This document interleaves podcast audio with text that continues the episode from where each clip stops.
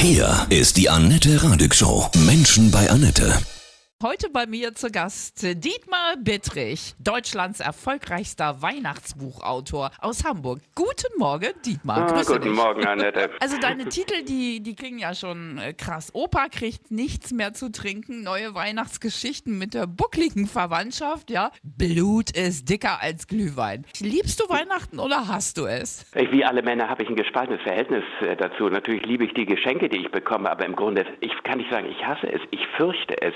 Ich glaube, in jedem Mann steckt eine tiefe Furcht vor Weihnachten. Warum? Weil, weil die Familiendramen dann da sind, doofe Fragen gestellt werden oder was? Ganz gut, Annette. Das ist, äh, du, du verstehst die Männer. Das hört sich schon mal Ich gut an. geb mir Mühe. Ja, es müssen gar keine Dramen sein. Die Familie an sich ist ein Schrecknis für den Mann. Nicht, wenn er jung ist, wenn er gerade eine gründet und stolz darauf ist, das ist meine Familie, wenn er die vorzeigen kann. Mhm. Aber mit der Zeit zeigt sich ja ganz deutlich, dass in der Familie eine Person die Herrschaft hat und das ist die Frau. Sie arrangieren das, sie kochen Brezeln, rennen herum und geben dem Mann Anweisungen. Und das fürchtet er. Wir sprechen gleich weiter. Deine Bilder sind hervorragend. Bis gleich. Bis gleich. Heute bei mir zu Gast äh, Dietmar Bittrich, Deutschlands erfolgreichster Weihnachtsbuchautor. Für uns Annette. Männer, hast du schon gesagt, ist Weihnachten doch ein, ein Fürchtnis, hast du gesagt. Buckelige Verwandtschaft, das ist immer der Nachsatz in deinen Büchern. Blut ist dicker als Glühwein. Schon wieder Weihnachten mit der buckligen Verwandtschaft. Ja, Die Frauen also- sind das Schlimme, ne? Die Mütter und so, ne?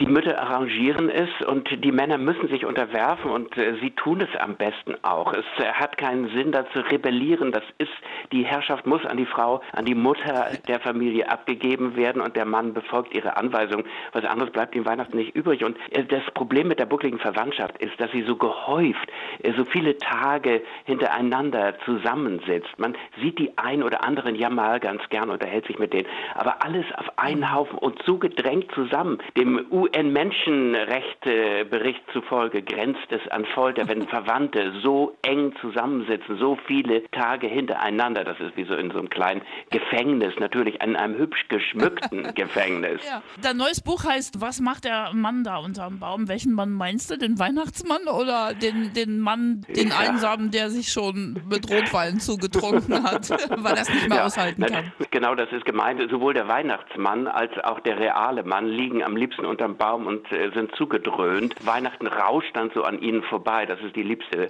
Vorstellung. Aber in Wirklichkeit müssen sie ja alle mit anpacken, die Söhne und die Männer. Die Frauen und die Mädchen tun es ganz gern äh, sowieso. Aber der Mann ist froh, wenn er davonkommt, wenn er nur einen Weihnachtsbaum kaufen darf, wenn er aus dem Haus rauskommt und irgendwo sich verdrücken kann, vielleicht eine rauchen kann, eine Ja. durchziehen kann und dann nach Hause zurückkehrt mit seiner Beute, dem Weihnachtsbaum. Und dann wird gemeckert, weil er nicht gut genug aussieht. Na, so ist es doch am Ende.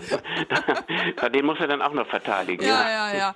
Sag mal, und deine Bücher, ja, die helfen dann, um dieses Trauma aufzuarbeiten oder um sich vorher schon zu rüsten? Ja, das ist so eine Serie, die wir jedes Jahr machen, Weihnachten mit der buckligen Verwandtschaft, immer mit einem anderen Obertitel. Und das sind Trostbücher, weil sie satirisch, also witzig, comedyhaft beschreiben, was an Weihnachten alles durchlitten wird.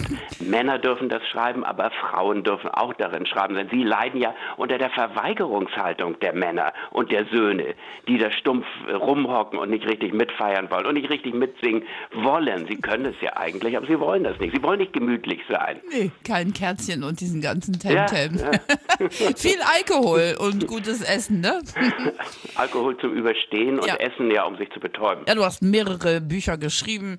Opa kriegt nichts mehr zu trinken, zum Beispiel neue Weihnachtsgeschichten mit der buckligen Verwandtschaft. Was um Himmels Willen hast du früher gelitten, Weihnachten? Hast du so ein richtiges Weihnachtstrauma? Naja, ich glaube, alle kleinen Jungs haben ein Weihnachtstrauma, während die kleinen Mädchen ja ganz gern mitschmücken und dekorieren und da auch sehr geschickt sind und einen Blick dafür haben, erweisen sich Jungs besonders um Weihnachten herum als, als die Stiesel, die sie später im ausgewachsenen Zustand dann erst recht sind. Also mein Weihnachtstrauma ist, dass ich immer Flöte vorspielen musste mit meinem Bruder und wir verspielten uns eigentlich regelmäßig unterm Weihnachtsbaum und auch bei diesen Weihnachtsvorspielen, die die Musikschulen organisieren zu Weihnachten. Da müssen mussten ja alle mit ihren Hörnern und Trompeten und Klavier ran und wir mussten mit Flöten auf die Bühne und ein Duett vorspielen und das gelang uns nicht und alle waren konsterniert, weil wir da quietschten und quiekten und das Publikum fing an zu raunen und wir schlichen als bedrückte Pudel von der Bühne. Es war ganz furchtbar. Ach, herrlich. Du musst weiter so schöne Geschichten erzählen, Dietmar. Ja? Bis gleich.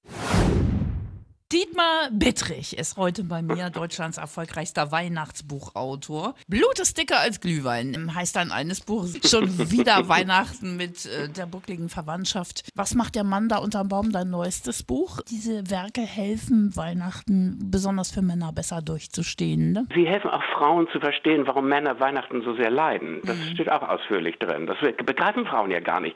Warum so ein schönes Fest, wo man gemütlich zusammen sein kann, warum die Männer sich da rausziehen warum die allein in ihrer Garage oder ich gehe in den Keller und puzzle da noch was rum, warum die sich da dauernd entziehen. Das steht auch in diesen Büchern drin. Du kennst dich wirklich mit den männlichen Seelen, insbesondere zu Weihnachten, sehr gut aus, weil du früher ja auch so gelitten hast, hast du uns erzählt.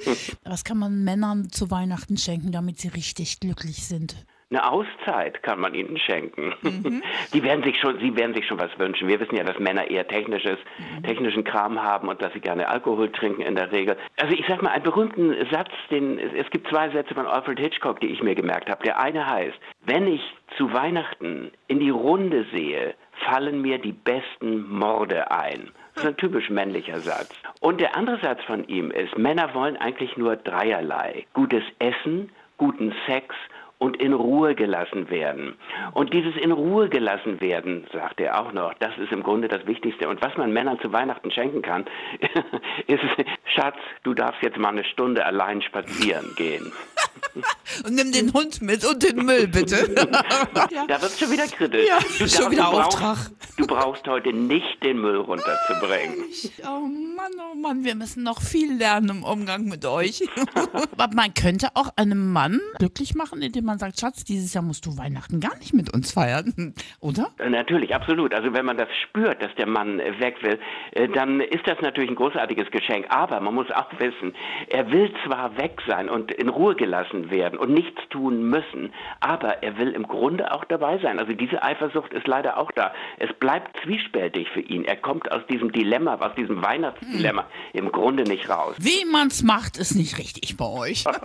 Wie feierst du dieses Jahr Weihnachten? Das das würde mich ja sehr interessieren. Ich feiere Weihnachten mit meiner Großfamilie. Ich werde oh. wieder leiden und Stoff sammeln für das nächste lustige Buch. Ja, ein wundervolles Weihnachtsgeschenk für Männer, deine Bücher. Das Neueste ja, heißt, was also, macht der Mann also, da unterm Baum? Annette, wir wissen ja aber auch, äh, Männer lesen nicht. Äh, das, so. Man kann ihnen das schenken mit dem Zusatz, du brauchst das nicht zu lesen. was kann ich dir auflegen? Äh, mach mal was von Bruce Springsteen, da kommt so ein bisschen die Wut, die Grundwut aller Männer für ihre Unterdrückung raus. Absolut, ja. Äh, der Boss ist halt echt so ein Männertyp, ne? Ja. Kann man sagen, ja. Ach, Dietmar, ich wünsche dir wundervolle Weihnachten. Übersteh alles gut mit deiner buckligen Verwandtschaft. Danke, Annette. Das war Dietmar Bittrich, Deutschlands erfolgreichster Weihnachtsbuchautor mit seinem neuesten Werk. Was macht der Mann da unterm Baum?